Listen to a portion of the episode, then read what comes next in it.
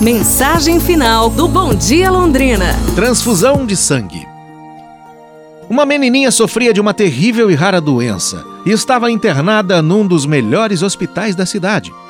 A única chance de recuperação para ela parecia ser através de uma transfusão de sangue do irmão mais velho dela, de apenas 5 anos, que havia nascido sem a doença e parecia ter desenvolvido anticorpos necessários para combater essa doença.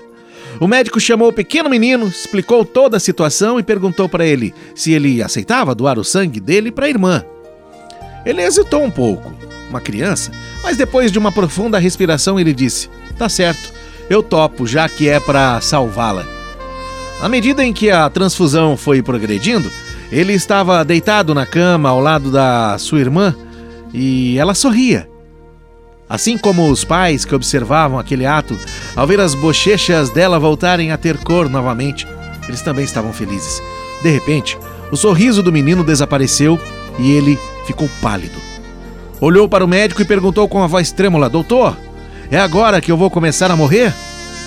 Por ser tão pequeno e inocente, o menino pensou que teria que dar todo o sangue dele para salvar a irmã. Mas, mesmo tendo entendido mal, ele havia concordado.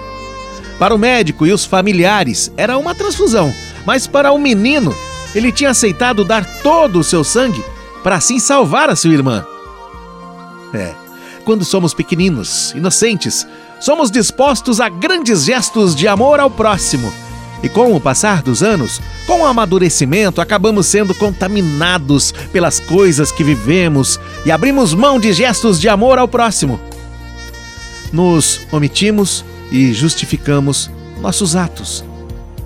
Um homem nos deixou esse exemplo dos inocentes.